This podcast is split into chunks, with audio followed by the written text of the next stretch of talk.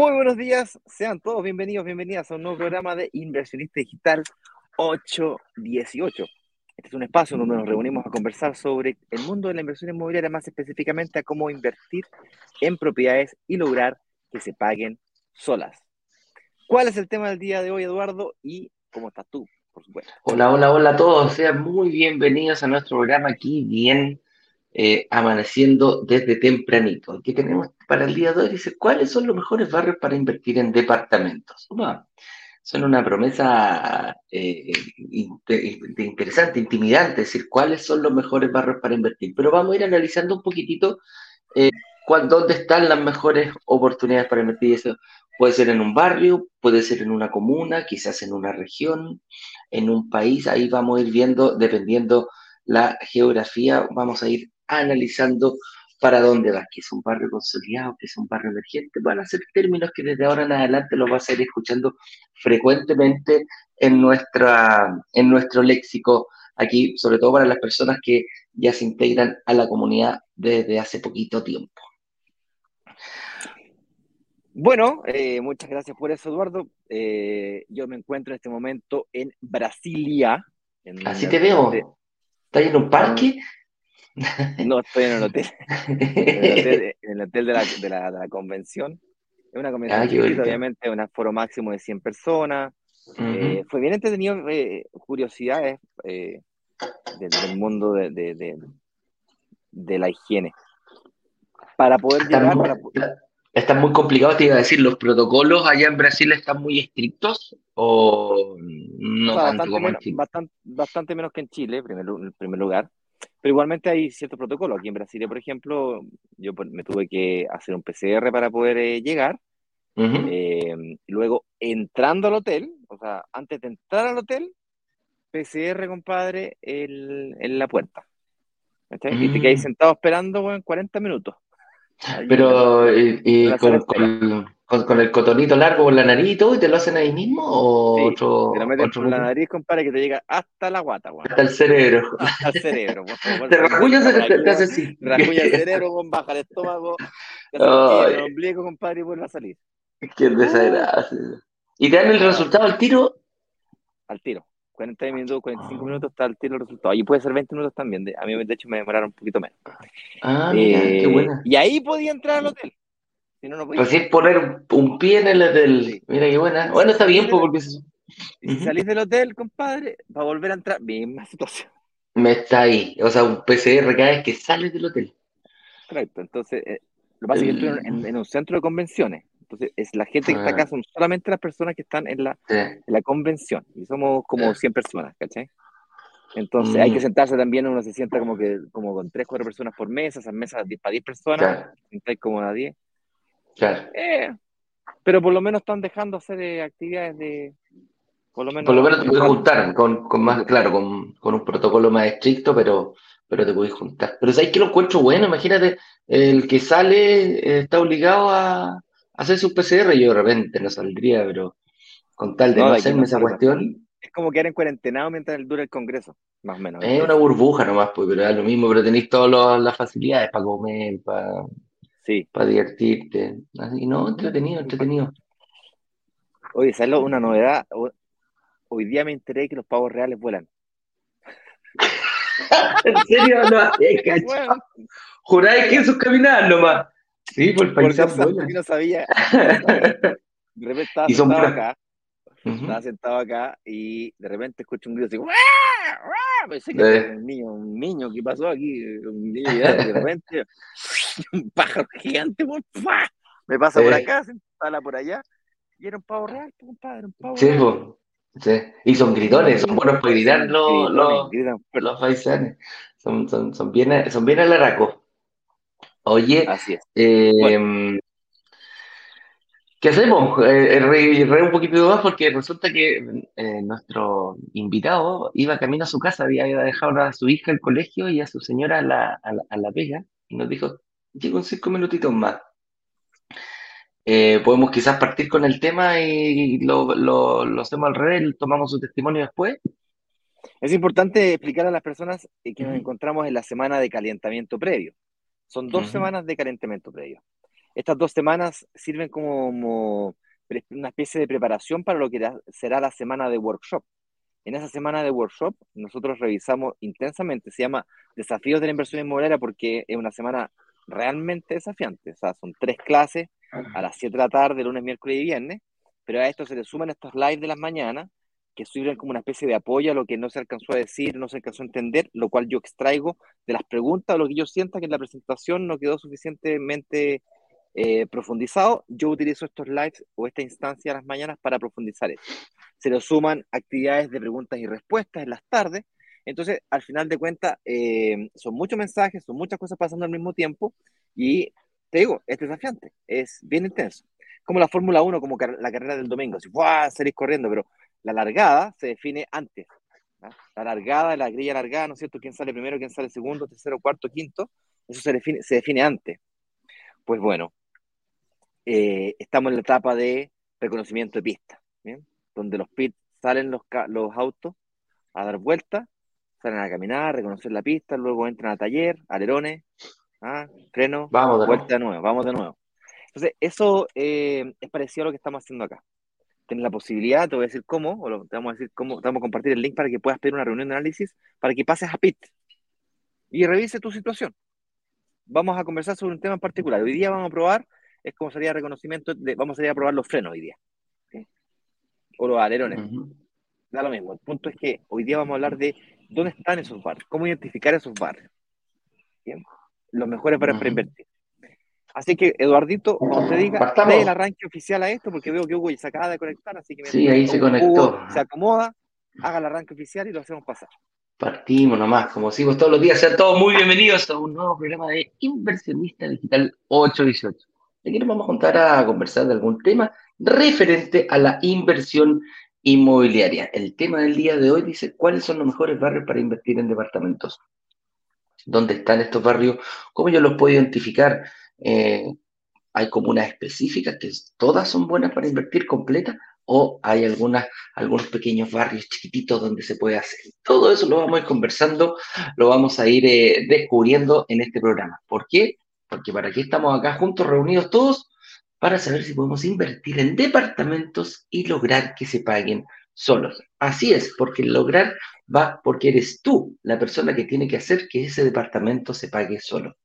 Cuando comienza a, suceder esto, cuando el arriendo supera al dividendo. Mientras más separadas estén esas dos variables, quiere decir que estás haciendo un mejor negocio inmobiliario y una inversión financieramente responsable. Así que, eh, con eso dicho, me presento. Soy Eduardo Pavé, director comercial de Brokers Digitales, junto a mi amigo y socio Ignacio Corrales, director de marketing de Brokers Digitales. Hermano, más cordial bienvenida a todas las personas que nos ven a, a través de cualquiera de nuestras redes, ya sea Facebook, LinkedIn, YouTube, eh, Instagram o también a través de Spotify. Así es, porque después de esto, cuando termine el programa, subimos eh, a Spotify a nuestro canal de podcast y lo podrás escuchar.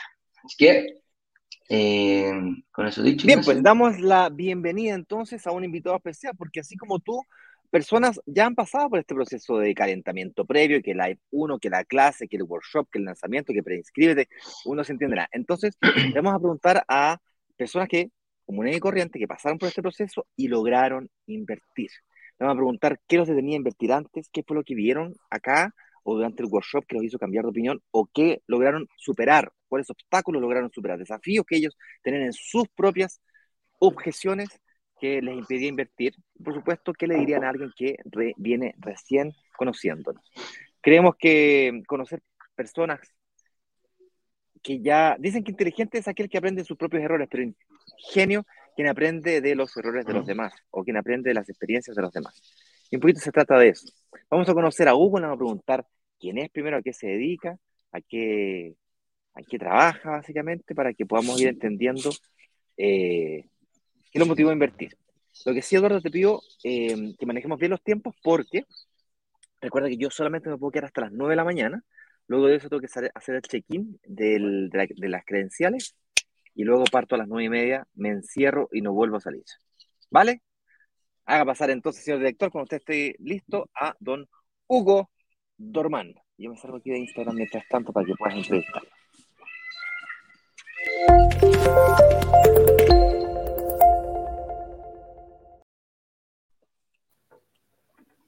Hola, hola.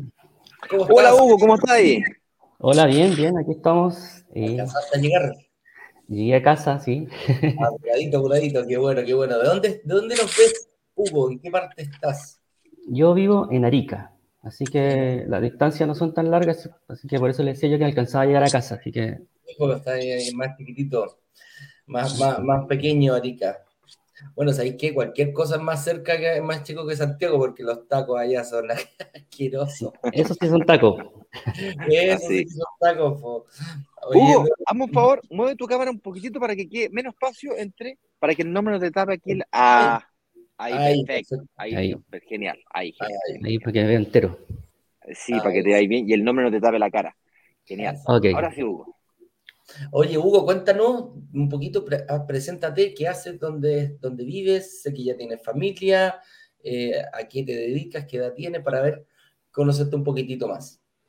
Bien, yo soy Hugo Dorman, yo tengo 44 años. Eh, yo trabajo, yo soy empleado municipal en el área de salud. No soy, no soy profesional de la salud, sí. Soy ingeniero informático, trabajo en el área de estadística de la DISAN, de la DISAN de Arica. Ah, mira qué Eh, interesante. sí. Soy casado, tengo dos hijas de 13 y de 11. Ujú. Bendito sea entre todas las mujeres. ¿ah?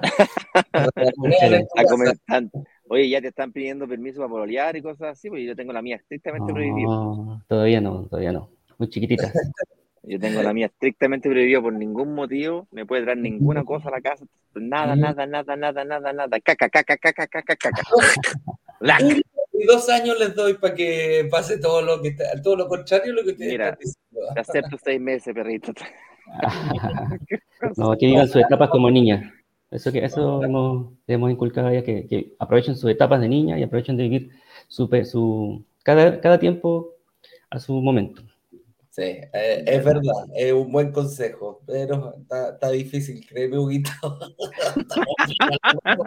Con Nuestro trabajo es decirlo. TikTok, TikTok, esto, Instagram, pierde. Uh, y empieza con, empieza con las fotos, ¿sí? Sí, pues, sí, con la amiga y todo. modelo, con la Claro. amiga, la que. uh, Ay, qué ay, terrible. ay, Oye. Partamos con esto, Huguito. Oye, cuéntame un poquitito, Hugo. 44 Mm. años, ¿tu primera inversión fue esta? ¿La, la- la primera vez que, que te invertiste en alguna propiedad? ¿O ya habías hecho esto antes? Todo esto para mí es nuevo. Primera vez que invierto en propiedad. De hecho, yo, mi señora tenía, antes de que nos casáramos, ella. Tenía su departamento, lo estaba pagando. Nos casamos, entonces al momento de casarnos yo perdí el beneficio ese de que, que podía uno optar. a- De la, eh, de la o sea, no lo perdí, claro. Entonces, Perdiste el beneficio de la soltería. claro.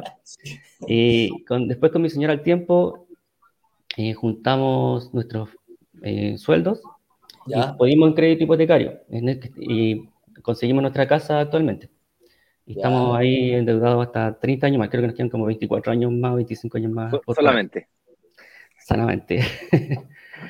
y en ese proceso tampoco participé tan activo porque mi señora es como que fue, ella puso la cara, puso la firma y a mí me llamaron como para complementar el sueldo.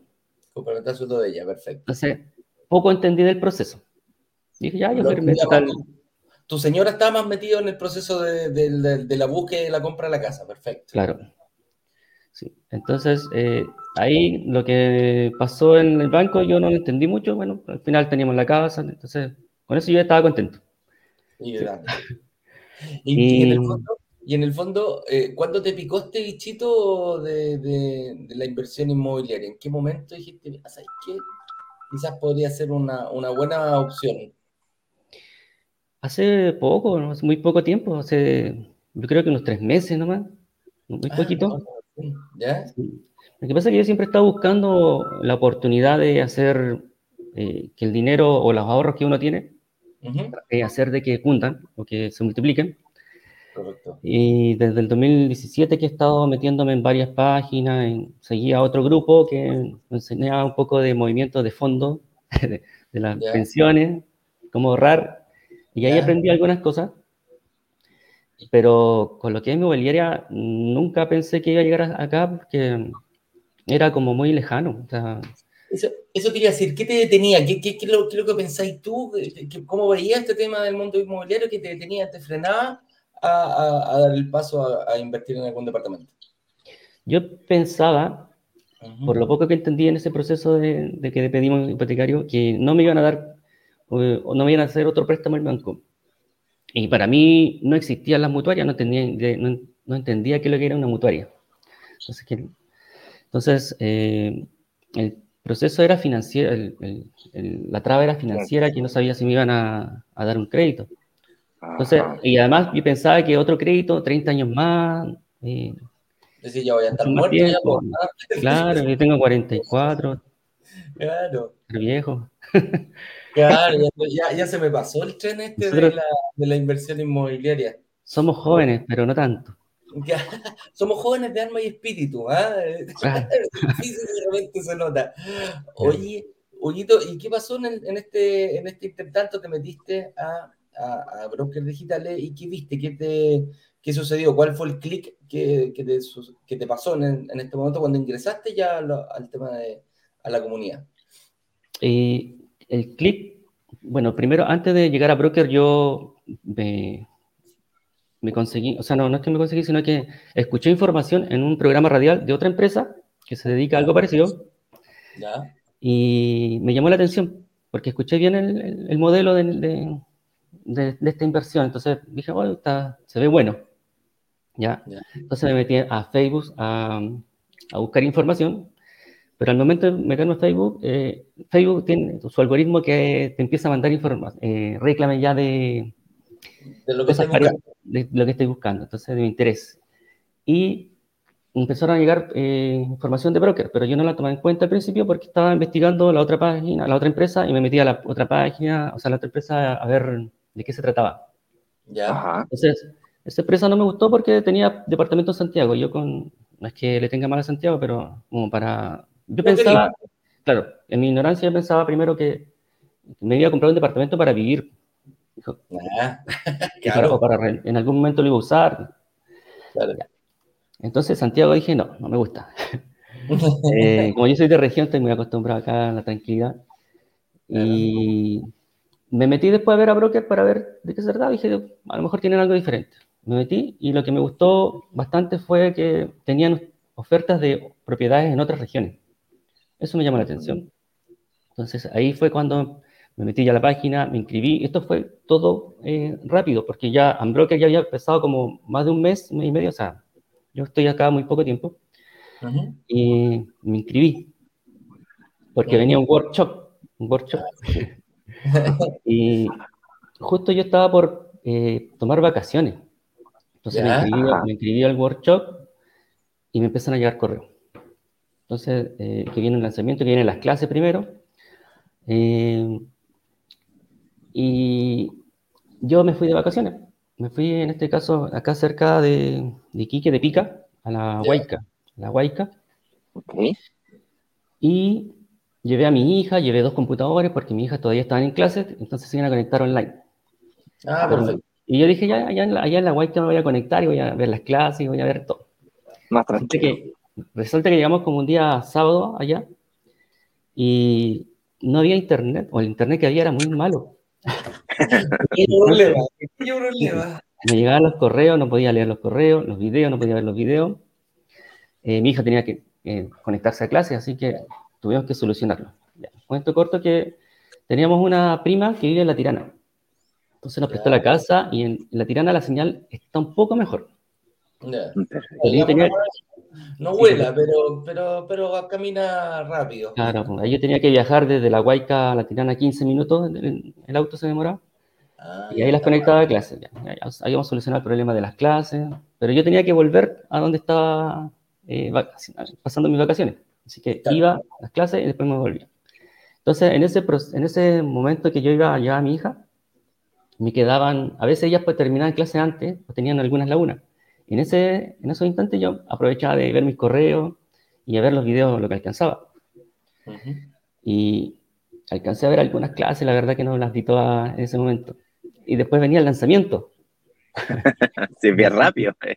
Sí, pues fue todo rápido. Fue, sí, fue todo rápido. Entonces no alcancé a ver bien video. Ya.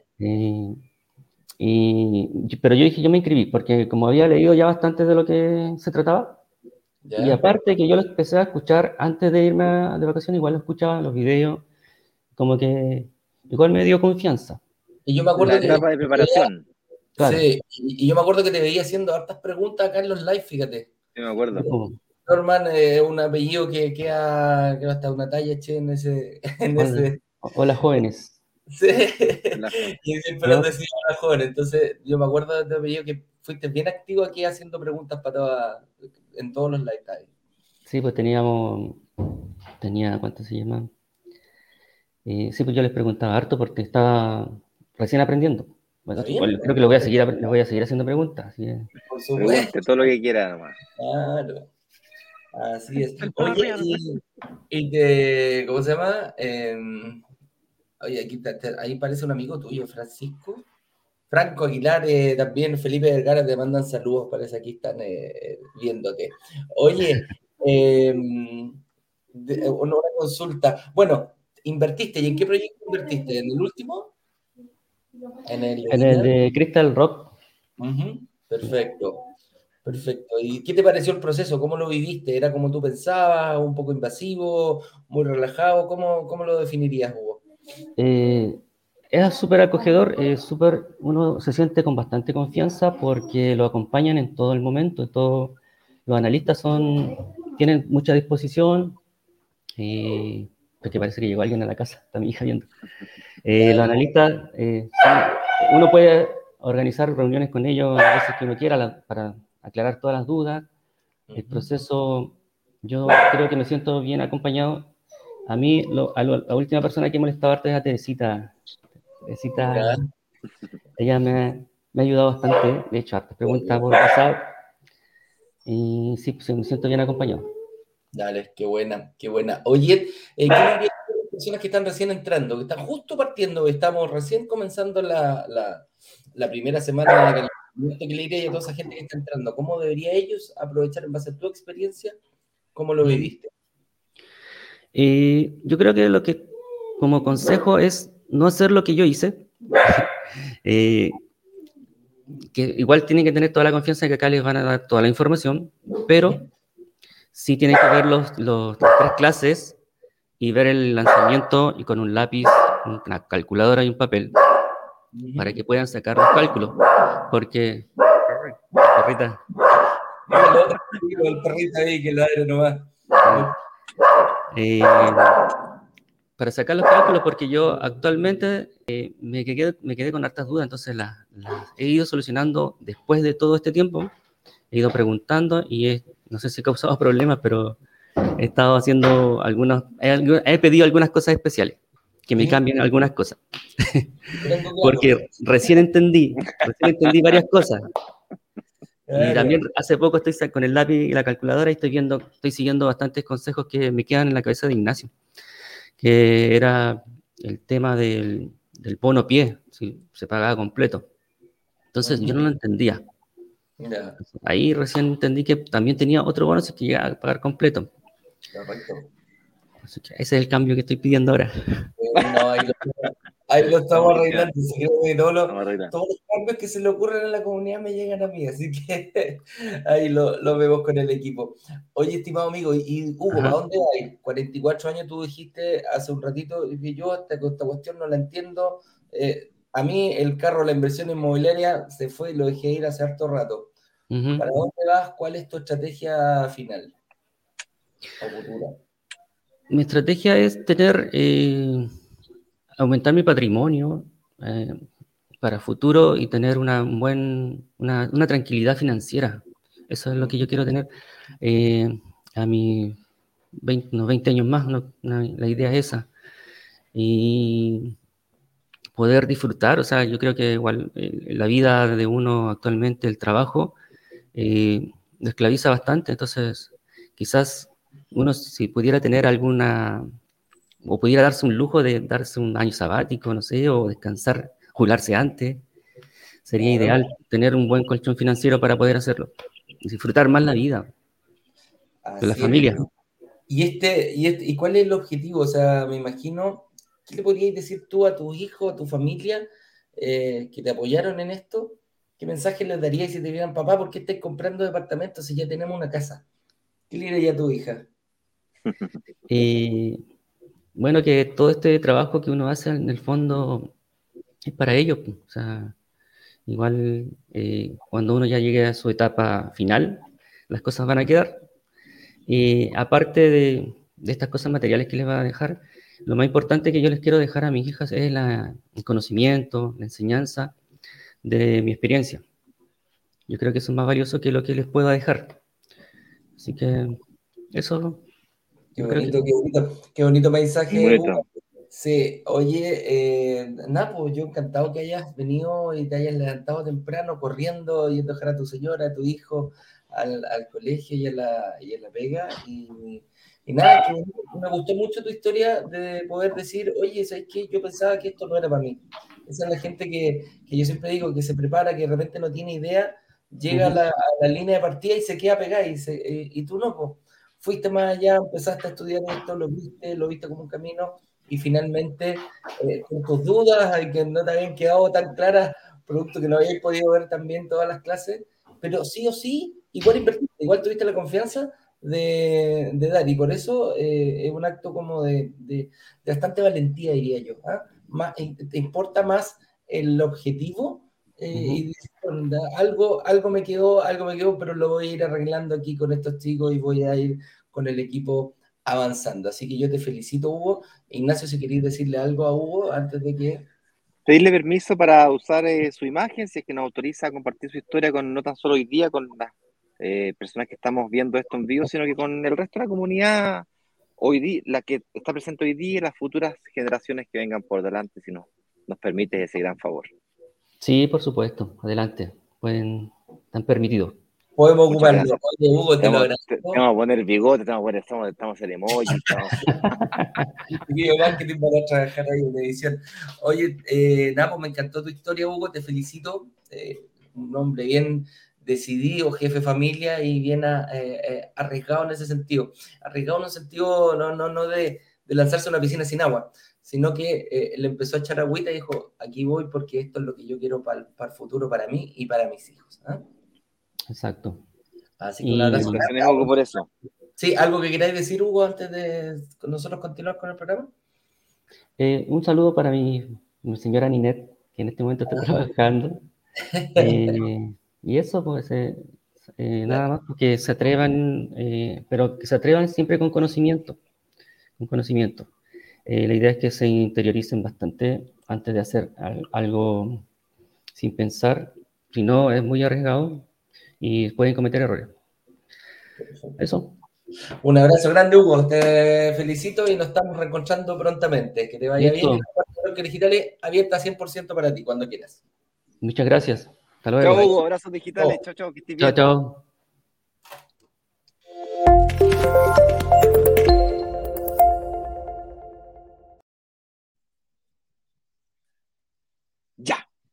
Oye, me quedan 15 minutitos, 14 para ser exacto, para estar con ustedes. Mientras Edu me deja pasar a la sala. Ah, estoy entrando. Ahí logré entrar. ¿Me veo bien? Sí, se me ve más o menos bien. Bueno, ahora sí se puede. Dentro de lo que se puede, digamos. Lo que aquí ando, amigo mío, lo que aquí ando. No, no. Ya no es lo que hay, es lo que va quedando. Vamos. Dice, ¿cuáles son? Bueno, el tema que tenemos para hoy es cuáles son los mejores barrios para invertir en departamentos, amigo mío. Bueno, para poder entender cuáles son los mejores barrios, tenemos que entender primero qué es lo que significa o qué es lo que nosotros entendemos por barrios, ¿vale? Uh -huh. Porque hay muchas, eh, cuando nos preguntan sobre esto, eh, siempre nos preguntan, en mi opinión, de forma, no sé si equivocada, pero de forma incompleta o de forma imprecisa, esa es la palabra correcta, de forma poco precisa. Uh -huh. Bueno, nos preguntan, oye, ¿cuáles son las comunas donde, cuáles son las mejores comunas para invertir? Y las comunas son, son demasiado grandes como para yo poder dar una respuesta suficientemente clara para que realmente precisa. te pueda ayudar. Precisa. Claro, más precisa, claro. Yo te podría responder, mira, Las Condes la verdad que no es un buen barrio, para, o sea, no es un buen, una buena comuna para invertir porque en el fondo ya está todo caro, ya, ya, ya pasó la vieja y ya está todo consolidado. Claro. Pero resulta que dentro de Las Condes sí existen barrios consolidados, o sea, perdón, uh -huh. existen barrios emergentes. Uh -huh. Entonces, lo primero que tenemos que entender es que la pregunta de dónde invertir, la, la ubicación, tenemos que sacarnos de la mente el mundo de las comunas, el mundo de Santiago versus regiones, y bajar esto, achicarlo, hacia cuadrantes, sectores, áreas o barrios, una cosa chiquitita. ¿Ok? Estamos hablando que aquí estamos hablando de, de, dos, tres cuadras a la redonda, o más, un puede ser más. Un poquito más, claro. Se, producen sectores en donde, donde están ocurriendo cosas que pueden venir. Hay un sector que, por ejemplo, de, de esta cuadra aquí hasta para allá pasan cosas y de esta cuadra para aquí, para allá, no. Por ejemplo, cambio en el plano regulador. ¿No se han dado, no nunca se han fijado que de repente de esta calle para el lado acá, lleno de edificios, y del lado para acá, puras casas. ¿No se han preguntado nunca por qué? es por el plano regulador. El plano regulador de la comuna no permite construir en altura de esta, de esta calle para el ladito allá. Solamente del ladito de acá. Y lo otro es que van autorizando por sectores. Por ejemplo, cuando yo me compré mi primera, primerísima propiedad, me compré el primer edificio de un sector y resulta ser que estaban autorizados de construcción desde la mitad de la cuadra hasta el fondo. Y luego, tres años después, autorizaron de la mitad de la cuadra hasta, hasta el inicio de la cuadra. Permitieron la construcción luego de la, de la, cuadra que está al frente. Entonces, cuando tú estás eh, comprando para vivir, y el tema de la vista era un, un, factor para ti, conocer o entender esto era relevante. Entonces, desde la cuadra para atrás, la gente que estaba mirando hacia el sur, perdón, hacia el poniente, había un sector que era un, que estaba protegido, sí, un peladero, eh, que, estaba protegido y que estaba prohibido construir en altura. Pero también se dijo que estaba pronosticado que en aproximadamente 7, eh, 8, quizás 10 años se iba a liberar para construir en altura. En altura. Mientras tanto, está liberado solamente este pedacito aquí. Entonces, tú sabías que durante 10 años tenías vista despejada. Después ya está eso Sí, después está eso Ahora, la segunda lectura que tú tienes que darle como inversionista es, ah, perfecto. O sea que ahora tengo vista, ahora no está autorizado, pero futuramente lo estará. Entonces, el plano regulador está cambiando. Eso quiere decir de que están liberando la constructibilidad, la comunidad, la comuna está controlando el crecimiento demográfico de cierto barrio o sector. Eso quiere decir entonces de que la gente está queriendo irse a vivir para allá. Y consecuentemente, si el valor metro cuadrado del terreno que estaba al frente hoy día vale 10 lucas, mañana, en 15, en, en, en 5 años más o en 7 años más, cuando estemos pronto al cambio regulador, va a tener otro precio. Y cuando el cambio regulador ocurra en 5, 7 o 10 años más, ese terrenito, esas tierritas van a costar diferente. ¿Entiendes? Cuando tú me preguntas, oye, eh, ¿cuáles son los mejores barrios para invertir? lo primero que hay que entender es este concepto, ¿okay? que hay que salir de la comuna y entrar a, mirar cuadrantes, sectores, barrios o áreas, ¿cachai?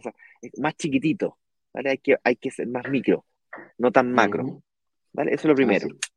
Y eso es lo que entendemos aquí por barrio, un, sector, cuadrante o área que vemos que tiene condiciones especiales que la hacen atractiva. Aquí tú, la siguiente pregunta es, la siguiente pregunta que me puede hacer, bueno, pero ¿cuáles son esas condiciones especiales?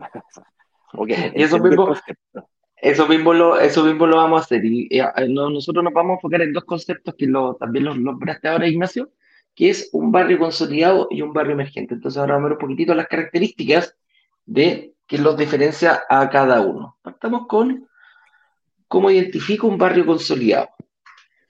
Vale, tú me hiciste una pregunta previa que es qué es un barrio consolidado y qué es un barrio emergente, porque para ti puede ser obvio, para otro no tanto.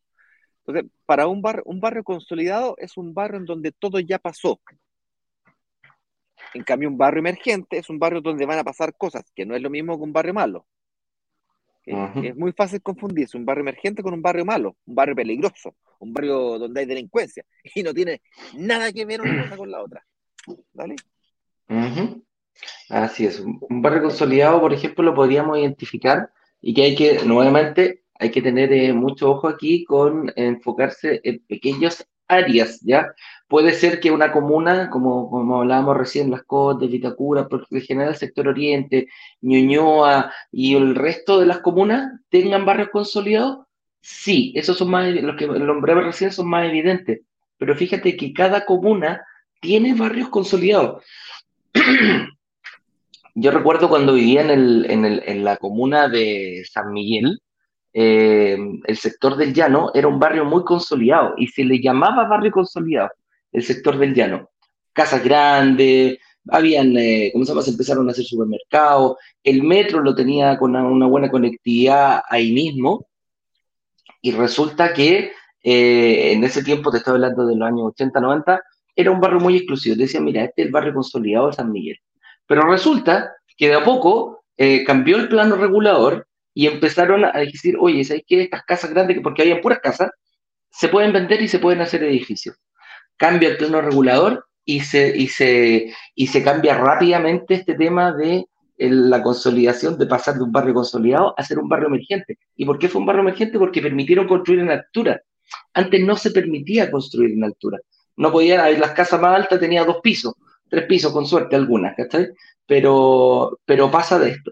Y ese barrio consolidado que tú decís, ha pasado todo, hoy en día eh, ya está bastante más, eh, ya, ya han pasado muchísimas cosas. Ya tiene buena conectividad, que es un, la conectividad es una, es una, es como un referente muy específico de estos barrios consolidados. Tiene buena locomoción por superficie, tiene buena locomoción por subterráneo, ya llegó el metro hace bastante tiempo, eh, está lleno de supermercados y como hay gente que se quiere ir a vivir ahí, se empiezan a poner distintas, eh, distintos hitos de constructibilidad, llámese universidades, colegios, eh, supermercados, mall en algunos casos, harto, harto comercio, y la gente quiere irse a vivir ahí porque en un radio pequeño, en, un radio de pocas cuadras, a la redonda, 10, 15 minutos aproximadamente máximo en auto, ya sea, hay de todos los servicios. Entonces, nosotros a eso le llamamos un barrio consolidado, es, donde las cosas, ya bueno, ya queda como poco espacio, uno dice, chuta, ¿dónde meterían un mall si está lleno de, edificios? Aquí, ¿dónde podría, qué, más se podría ocurrir eh, para poder hacer nuevo? para consolidar más aún ese barrio. Queda, queda, muy poco espacio, fíjate. La siguiente pregunta es, ok, me queda claro que es un barrio consolidado, ¿cómo identifico un barrio emergente? Y aquí es un concepto disruptor y que poca gente ve. La promesa fue que tú comienzas a ver cosas que el resto no va a comenzar a ver. Ya, e, e, la que te voy a decir ahora es una, ¿ok? A ver. Ah, perfecto. Entonces un barrio consolidado es donde ya está el supermercado, donde ya hay shopping center, donde hay de todo, donde ya está, ya está todo construido, ya no queda espacio, como dijo Eduardo. Y eso es correcto. Pero ocurre en algunas ocasiones barrios consolidados que se transforman en barrios emergentes nuevamente. Eso es muy difícil de ver. Un barrio emergente es donde van a pasar cosas, ¿correcto? Entonces, evidentemente, donde yo veo potrero y donde yo, por ejemplo, veo que va a venir un metro, una futura línea de metro, donde va a llegar una, un puente nuevo, una, una carretera, un, va a llegar internet, no sé, van a construir un, un muelle, van a construir un puerto, ese tipo de cosas, evidentemente, que antes que eran peladeros, ahora van, dentro de los próximos 10, 15 años se van a transformar en eh, pequeñas ciudades, se va a urbanizar, eh, etcétera. ¿okay? Lo que es difícil de ver, por ejemplo, una cosa muy trivial de ver y que todo el mundo ve es, ah, es que aquí se va a construir una futura línea de metro. Entonces, es muy fácil de verlo, es, muy evidente. Todo el mundo que tú le dices, ah, que aquí viene una futura línea de metro, y cuando ves, lo cierto, que ya está construyendo la línea de metro, es todavía más evidente. El problema es que el mercado absorbe esto, internaliza eso con mucha más facilidad. Y, consecuentemente los márgenes de entre el precio del barrio emergente hasta que se consolida, los márgenes son mucho menores porque se internalizan antes. El mercado lo internaliza antes. Los más, los más jugosos son aquellos que no son tan evidentes, como por ejemplo cuando un barrio que ya es consolidado se transforma nuevamente en un barrio emergente. Eso ocurre cuando hay generalmente cambios en los planos reguladores. Para que me entiendan esto. ¿Quién ha ido alguna vez a a, este, a esta, está la estación Mapocho, por ejemplo, o imagínense un, barrio industrial abandonado, que fue muy consolidado en una época y que ya veo que yo me he abandonado. Y resulta ser que viene un empresario, se consigue los permisos correspondientes y decide transformar ese, ese lugar de la noche a la mañana. Automáticamente se transforma todo ese sector en un barrio, en un sector, por ejemplo, industrial lo, lo, lo pasa a un barrio comercial y construye un mall gigante o construye un sector de restaurantes o de, de no sé, como lo que pasó en Buenos Aires, ya ni me acuerdo cómo se llama, hace tanto tiempo que no viajo. Ah, en eh, Borde Río. No, Borde Río no, la cuestión que está en Buenos Aires, ¿cómo se llama? Que está al lado del río, de hecho. Borde Río. sí, bueno, pero de Buenos Aires, donde era, donde era pura fábrica Sí, y lo pusieron restaurante. Sí. Me vino, empecé a hablar de eso, me vino de solamente, me acordé. Ahí tienes una- un ejemplo. Bien, todo lo que está pasando alrededor de esto, todos los edificios que se pusieron a construir alrededor de esto, pasaron a ser de, de barrios eh, consolidados a barrios emergentes. Entonces, eh, eso es una opción. La segunda cosa que puede pasar, que es muy, muy poco, muy co- poco vista, es cuando hay movimientos demográficos. ¿ok? ¿Para dónde se está moviendo la gente? ¿Para dónde se está queriendo ir a vivir? ¿Para dónde se y se producen especies de puentes, ¿ok? Hay barrios emergentes que son puentes, en donde cuando las personas, cuando la economía va rimbombante, va bien, va espectacular, la gente que está en, sectores menos acomodados quiere irse a este sector porque es considerado un mejor sector. Y pa- cuando la cosa va mal, la gente se va a refugiar a este sector porque es más barato. ¿sí? Entonces, eso produce con barrios puentes, donde para los dos lados agarra la alta demanda de arriendo. ¿ok? Eso también son, mercados, son sectores muy interesantes. ¿ok? Entonces, básicamente pasa por, por, ese, por ese concepto el entender qué es lo que es un barrio emergente. ¿vale? Hay un, un, un- datito que siempre decimos para cómo identificar un barrio emergente, que la gente dice, chuta, ¿dónde busco? Van a, a Google y ponen barrio emergente. No, no, no aparece nada, amigo mío. No, no funciona así. Yo te No, voy a, te voy a- Ujú. sí, disculpa que te interrumpa. Te voy a tener que dejar, son las 9 Dale. de la mañana en punto, tal como ya hemos acordado. Te voy a Ujú. seguir, te, te puse una pregunta eh, que quiero que me la respondas al final.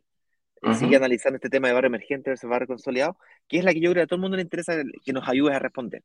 ¿Dónde buscamos nosotros? ¿Cachai? Y como tú eres la persona, junto con el señor director, que de alguna manera están todos los días, todo el día negociando con la inmobiliaria, yo quiero saber, yo quiero que tú, por favor, le compartas a la gente dónde es que nosotros buscamos, dónde es que nosotros miramos. Si en Santiago, ¿dónde? Si en regiones, ¿qué ciudad? Y dentro de qué ciudad, ¿dónde? ¿Ok? ¿Y por qué? Correcto. Si tú puedes Correcto. compartir eso a la gente en los próximos cinco minutos, yo estaré más que feliz. Eh, Dale, y al que te vaya terminar- bien en tu... y de- Ujú. y, al y después de las preguntas, porque después va a haber sesión de preguntas, por favor, hazme el favor grande y comparte el link para que la gente pueda hacer una reunión con tus analistas. Sería maravilloso. Ahí estamos, un lo dejamos todo abrazo, le mando un fuerte abrazo. Ya estoy viendo que llegan las estrellas, los rockstars. He visto una cantidad, no sé, he visto cuando tú ah, sigues a gente. El, el- En, eh, el- Ah, está ahí, ¿no? ¡No! ¡Ay, ¡Uy! ¡Uy! ¡Fotógrafo, fotógrafo, fotógrafo! Es, como estar, es como estar corriendo la Fórmula 2, ¿cachai? Así, ay, está en la Fórmula 2 y de repente ve a los, a los pilotos de la Fórmula 1. De la Fórmula 1. No, están todos los pilotos de la Fórmula 1 ahí. Estoy como caro chico, así con la baba. ¡Ay! Buena. Ya, vaya nomás a su, a su congreso, amigo mío, que te vaya bien y ahí saca todos los conocimientos que puedas. ¿ah? Chao, que estén bien, chiquillos. Que te vaya bien. Un abrazo. Chao, chao.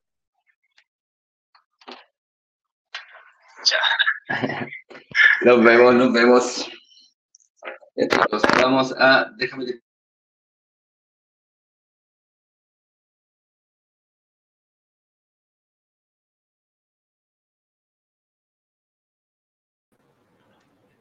Eduardo, no se escucha nada, estás muteado.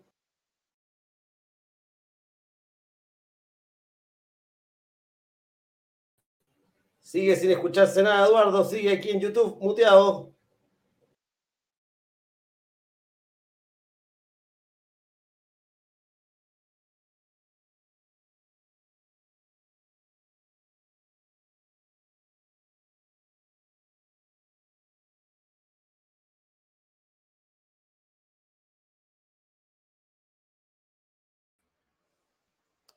Eduardo, estás muteado en YouTube. Sigues muteado, no se escucha en YouTube. ¿Ahora sí? Ahora sí, Eduardo. Ahora sí. Sorry, sorry, sorry, sorry. Eh, ya. Entonces, lo que, te, lo que les decía eh, era cómo identificar un barrio emergente rápidamente, es donde están estas grúas plumas. La grúa pluma, que se le llama, es esa grúa larga que tiene como una T, forma una especie de T y empiezan a mover para hacer. Cuando empiezan a salir muchas grúas donde no habían en, en, un momento y uno empieza a ver algún sector que hay muchas de estas grúas de distintas, eh, puede ser de una, de una constructora o de distintas constructoras, quiere decir que algo pasó ahí algo de diferencia hubo, algo, algo estaba en ese barrio antes y ahora em, dejaron, dejaron que, se permita construir. ¿Qué puede ser? Yo recuerdo, hay un sector aquí en em, Vicuña Maquena, aproximadamente para allá, con, con Carlos Baldovino, que se empezaron a poner muchos institutos entonces, ¿qué pasó? Se puso un INACAP, se puso otro instituto y una, especie de universidad también creo que hay por ahí. Entonces pasó de ser un barrio exclusivamente comercial a barrio estudiantil. ¿Y qué pasa cuando hay un barrio estudiantil? Cuando vienen estas grandes, em, estas grandes construcciones para, para, para, estudio, obviamente se pone mucho, eh, mucho departamento de arriendo porque la demanda sí o sí aumentar, no solamente este tipo de, de este tipo de, instituciones eh, accede eh, gente de la zona, ¿ah? no solamente que vienen cerca de, cerca de ahí, pueden ser mucho, también atrae mucha gente de regiones que vienen a estudiar a, Santiago porque dependen muchas veces en la calidad de la, de la, educación, no es tan buena en esa región y se vienen por lo tanto a Santiago. Y pasa a ser un polo muy atractivo para los inversionistas. Así que por ese lado es como una, algo que siempre me dicen, tírate un tip para, para, para identificar rápidamente un barrio emergente, ese es cuando hay muchas de estas grutas plumas en un sector reducido, amigos míos. Obviamente tú me vas a decir, oye, en Santiago en, hay en todos lados, sí, pero cuando se concentran en una parte hay que tener ojo. Ahí quiere decir que las inmobiliarias saben algo que nosotros eh, no, no, no sabemos, ¿ya? Así que vamos a pasar ya a la última pregunta. Em, mm, mm, mm, la penúltima. Dice, ¿cuál es el barrio más conveniente para invertir? Obviamente, después de esto, los barrios consolidados. es lo que nosotros eh, buscamos todos los días. Y, eh, como decíamos, el barrio, el, barrio consolidado tiene una, una, pequeña desventaja comparado con, un, con el barrio emergente, que es lo que buscamos los inversionistas. Que, ojo, es la plusvalía, amigo mío. La plusvalía de un barrio emergente siempre va a ser mucho más estable, mucho más proyectada en el futuro, eh, va a ser, va en alza, porque es algo que este recién está partiendo, comparada con un barrio consolidado. El barrio consolidado eh, se achata la plusvalía pueden andar alrededor del 1, del 2%, entonces queda parejita durante el tiempo y es muy difícil, a no ser que haya algo, eh, no sé, una, cosa importante en el que, que, que, vuelva de nuevo a hacer despegar ese barrio, pero por lo general la consolidación de los barrios ya mantiene una plusvalía muy baja, a diferencia de un barrio de un barrio emergente, donde plusvalías vemos alrededor del 4, del 5, del 6, hasta el 10, del 12%. Entonces, esa es la ganancia que nosotros buscamos como inversionistas.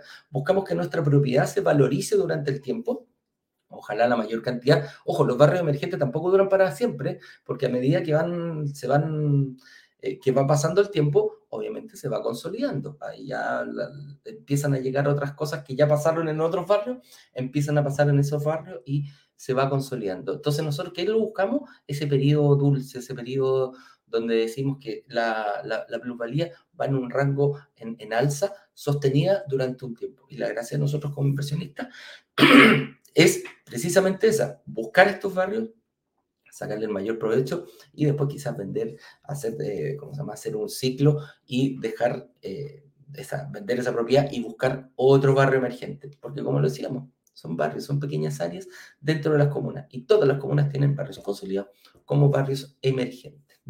Ese es el mejor barrio para invertir. Entonces, ahora vamos a la última pregunta donde dice, ¿dónde buscamos nosotros? Nosotros buscamos donde estén las mejores oportunidades. ¿Hemos tenido lanzamiento en Santiago? Sí, hemos tenido lanzamientos en, en, Santiago, principalmente en nuestros primeros eh, lanzamientos de la, del año pasado, hasta el número 8, 10 por ahí, fueron exclusivamente en Santiago porque veíamos este tema y la gente nos empezó a pedir, nos dijo, oye, en regiones también hay barrio emergente. Y tienen toda la razón. También hay barrio emergente, también hay buenas oportunidades de inversión y empezamos a visualizar un poquito más, abrir nuestra, nuestra mente para, para buscar este tipo de oportunidades. Como las buscamos? Principalmente nosotros estamos buscando barrios donde haya una buena plusvalía o donde en algún momento estuvo mala y después empezó a subir. Pagamos a ciertas... Em, se llama? Pagamos a TikTok una atención especializada también, que ellos tienen una muy buena data. Fíjense dónde buscar la plusvalía, que también les voy a dar este dato. En las páginas donde hay arriendo, ya sea eh, TikTok o, portal inmobiliario, de ese tipo de páginas donde uno busca arriendo y venta de propiedades, hacen estudios de la plusvalía del sector. Y muchas veces em, nosotros nos hemos ido a barrios por el sector norponiente hacia el sur. El sector oriente lo dejamos un poco de lado porque la verdad es que está bastante consolidado, pero nos hemos ido a comunas como eh, Santiago Centro. Ojo, Santiago Centro dicen mucho, no, no, que Santiago Centro ya está, está absolutamente colapsado y lleno.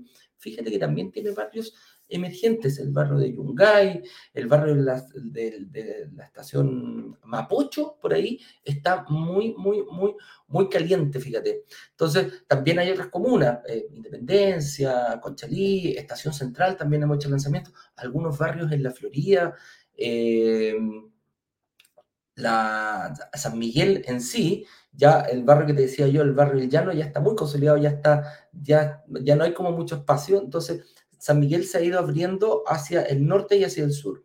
Y Santiago Centro, eh, en el sector, el, sector, eh, el límite ahí con, con, eh, con, San Miguel, por ahí por el barrio Franklin, Video también está muy, está pasando muchas cosas por ahí. Lo mismo que hacia el sur, en la frontera con, con la cisterna, el Callejón Lovalle, por ahí también está, está bastante caliente ese sector. Entonces, eh, nosotros vamos visualizando, la Florida te decía, nosotros también hubo un, cambio de plano regulador donde hemos ido viendo y nos hemos ido también abriendo a regiones, porque a diferencia de, Santiago, en regiones también hay muy buenas oportunidades. Hicimos lanzamientos tanto en Viña del Mar, eh, ahora en la comuna de Quilpué, eh, perdón, Quintero, eh, ahí la, justo en el, en el, sector de Mantagua también hemos hecho y hemos buscado, perdón, y Concepción, el Gran Concepción también va a sufrir un cambio ahí, va a llegar el metro, van a hacer algo entretenido, entonces justo encontramos una inmobiliaria que nos ofreció un proyecto eh, cercano a, eh, a, universidades, tenía, daba todo esto, era como que iba algo a pasar y permitieron construir edificios, cambiaron el plano regulador en ese sector y también hemos, hemos visto. Entonces, ¿de qué nos preocupamos nosotros mucho? Es de la plusvalía del sector. Ojalá que el inversionista eh, tenga una plusvalía del 4, del 5, del 6, hasta el 12% ahí, mientras más veas tú donde puedas eh, encontrar este tipo de oportunidad, ahí nosotros nos enfocamos. Llegan las inmobiliarias, nos eh, presentan algunos proyectos, hacemos el estudio específicamente del proyecto y nos fijamos mucho en este, en este sentido. ¿Dónde está ubicado? ¿Qué características ofrece el barrio? ¿Es un barrio consolidado? ¿Es un barrio emergente? Nos han traído proyectos eh, del sector, eh, del sector más consolidado. El decían, oye, vendan un proyecto de Vitacura. No, pues viejito, ¿cómo va la pluralidad? Ah, no, me dijo, esa está entre el 1 y un 2% no nos conviene como inversionista. Nosotros buscamos mucho que nuestra, nuestra inversión crezca por efectos de la plusvalía, por efectos que van a pasar por cosas que por fuera van a valorizar nuestro, nuestro edificio y nuestro departamento. Entonces, eh, principalmente eso es lo que hacemos todos los días con el señor director. También ahí vemos y recibimos ofertas de, de, otras eh, inmobiliarias y le realizamos precisamente este, este análisis para ver si cumplen las características para poder presentarlo nosotros a nuestra comunidad, que ese es el, ese es el objetivo. Así que, señor director, cuando usted quiera, pasemos a, la, gente de Instagram, eso. Hágame las preguntas, pero solamente en el box eh, de preguntas, chicos, porque la verdad que eh, se me, las que hacen en el feed no, no lo puedo, no lo puedo, se me pierden muy rápidamente. Señor director, cuando usted diga, don Roberto Díaz nos dice, buenos días, brokers. Buenos días, don Roberto. Consulta fuera de tema. A ver, si una propiedad se compró complementando renta, ambos propietarios, ¿Qué pasa ante el fallecimiento de uno de estos? ¿El seguro cubre algo? Sí, señor, sí, señor. Te cubre. Ojo, cuando tú tomas con, con em, cuando tú tomas el seguro con, y, la persona fallece, algunas entidades o algunas personas que son más, más, em, más previsoras toman dos seguros uno para cada uno. Entonces, el porcentaje que tenga esa persona del el, seguro te va a cubrir el porcentaje, si tomaste solo uno, te va a cubrir el porcentaje que tiene eh, dentro de la propiedad la persona que fallece. Pero eso es don Roberto. Es el famoso seguro de gravamen, es muy importante, es muy importante. Otra pregunta, señor director. Alejandro Arias nos dice, hola, me asusta un poco eh, que ahora los bancos no den 30 eh, años plazo en los créditos. Tenéis toda razón, Alejandro, eh, puede ser un poquito más asustable. Hay gente que se ha paralizado, hay gente que se ha congelado con esta noticia, que ha salido por muchos lados.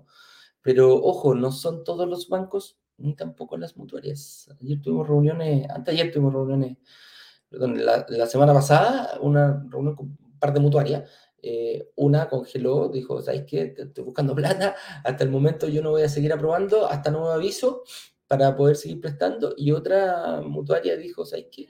Yo voy a seguir con 30 años aprobando créditos. Así es. Dijo, yo sigo con 30 años eh, dentro de mis políticas. ¿Hasta cuándo? No lo sé.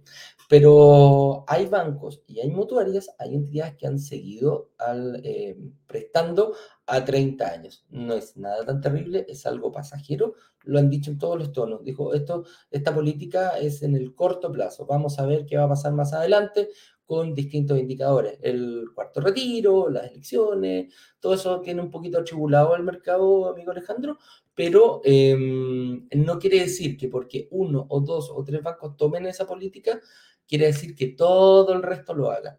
Hay que seguirte, te recomiendo, em, te recomiendo cotizar, porque tal cual como te dije recién, no todos los bancos y no todas las mutuarias tomaron esa política de restringir el plazo a 30 años. Las tasas están parecidas, han ido subiendo un poquitito, pero esa política de 30 años, te aseguro que no es así para todos.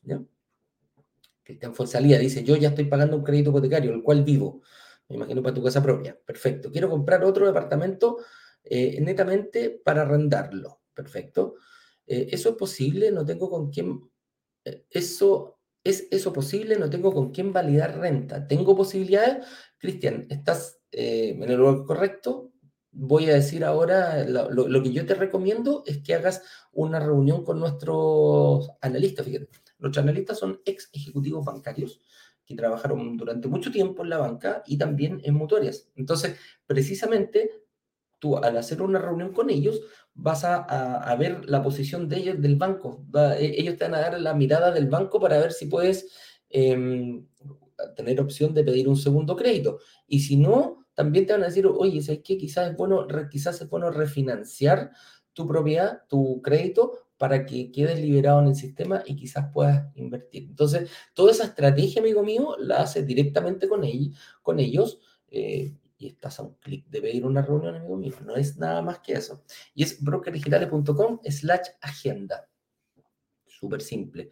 Ahí tú vas, pinchas tu hora y vas a tener a un analista 20, 25 minutos para que puedas, eh, para que puedas tranquilamente eh, ver y ver, porque ya estás pagando un crédito, tienes que ver en qué parte va el crédito, me convendrá eh, refinanciar, no me convendrá refinanciar, lo escondo en una mutuaria, pido otro crédito. ¿Cuál va a ser el segundo crédito que voy a pedir? ¿Va a ser con una mutuaria o va a ser con un banco?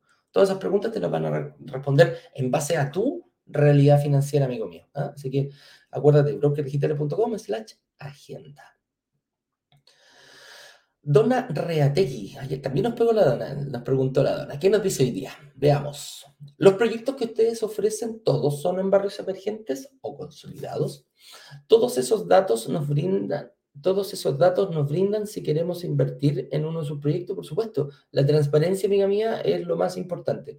Nosotros buscamos, eh, te estamos eh, enseñando principalmente a que tengas la capacidad tú de poder eh, ver este durante el, workshop y las semanas de pre-lanzamiento, eh, perdón, calentamiento previo y después el workshop. Y en el lanzamiento proponemos una, una oportunidad de inversión.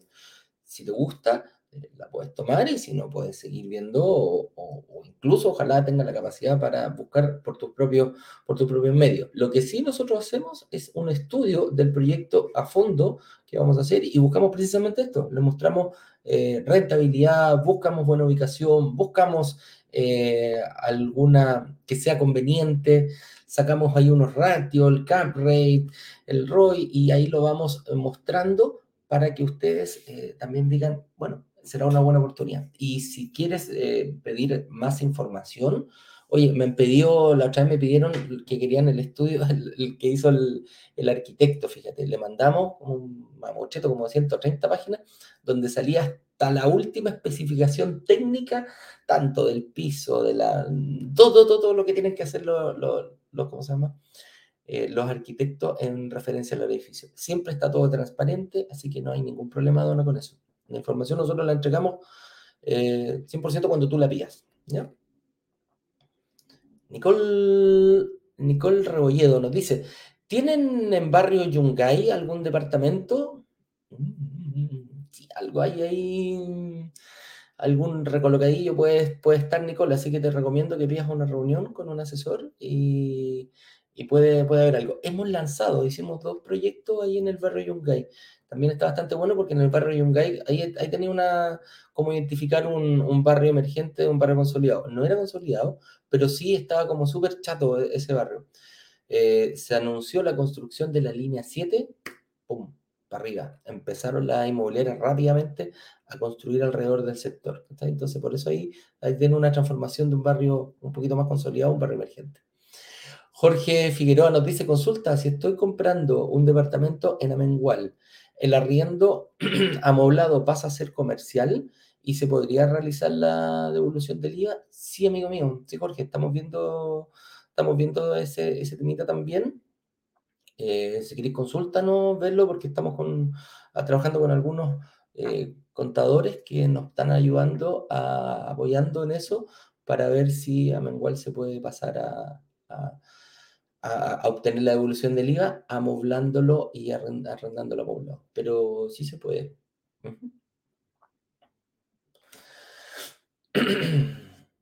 Ricardo Olavarría nos dice, ¿cómo ves la plusvalía en el sector Vista Ritoque? Gracias amigos, goodbye. Pucha, Ritoque, amigo mío, tiene, va a tener una tremenda plusvalía. Nosotros los estudios que hicimos de este proyecto eh, lo hicimos en base a los departamentos solamente, eh, y lo, lo, que va en el sector. El sector de, de, de, de Vista Ritoque, el sector de Mantagua, es un sector que está con mucha plusvalía eh, precisamente por la calidad de construcciones que tiene alrededor, que hoy ya tiene. O sea, tiene un complejo turístico, tiene, hay unos poquitos departamentos para arrendar, pero principalmente las casas son de alto valor, estamos hablando de mil, quince mil, veinte mil, hasta treinta mil UF, y quizás un poco más, que son casas que se construyen alrededor de, tú compras un terreno y puedes construir tu casa, piscina, le puedes poner lo que tú quieras. Y aparte de eso, tenía, ya tiene un sector donde hay piscinas, canchas de golf, perdón, canchas de tenis, canchas de fútbol, de fútbol, y pádel y todo aquello. Y la gente también lo puede eh, ver. Pero aparte, la plusvalía está dada por un proyecto que hay, eh, que ya está aprobado por la municipalidad, que ya se está haciendo, ya va la primera parte. Consta de tres partes. La primera es eh, arreglar lo que era la, la, rotonda de Concón, donde convergen, ¿cómo se llama? El camino de Palma, donde comienza, que converge el camino hacia la ruta F30, creo que la que va hacia, hacia Papudo. y hay otra que va por, por hacia el interior, hacia la ruta 5, ¿ya? hacia Limache y se mete en el interior. Entonces esa rotonda ya se arregló. el año pasado terminó la construcción y ahora viene la segunda parte, que es empezar a arreglar hacia el sector de Papú, la carretera que va, borde, que va bordeando la costa, eh, que une desde Concón hasta, hasta Papú, pasando por Zapallar, Maitencillo, Puchuncaví, todas esas cosas, eh, Quintero también, em, la van a hacer doble vía, doble vía para ambos lados. En estos momentos es una, una, una sola una hacia el norte y otra hacia el sur. Lo van a ampliar a, doble vía e incluso van a hacer un puente entre donde comienza la carretera, que es pasado la línea del tren, eh, desde la rotonda. Entonces, ¿por qué? Porque pasa una línea del tren y forma un taco muy grande. Entonces, todo eso, todas esas mitigaciones viales van a ser muy bien eh, absorbidas por este proyecto de Mantagua. Y Mantagua está justo, justo, justo al lado de la carretera, entonces va a tener, va a tener eh, un acceso mucho más fácil del que tiene hoy, mucho más expedito del que tiene hoy. Por lo tanto, todos los sectores que estén alrededor de la, de la carretera van a ir subiendo su plusvalía. En, Santiago no lo vemos porque hay prácticamente carretera, ya no hay mucho espacio para construir, pero en región, amigo mío, se agradece mucho eh, ese, se agradece mucho ese el tema de tanto calles, eh, ¿cómo se llama? Eh, autopistas y todo eso, la mejora, mejora mucho la plusvalía del sector. Oye, tengo pregunta acá.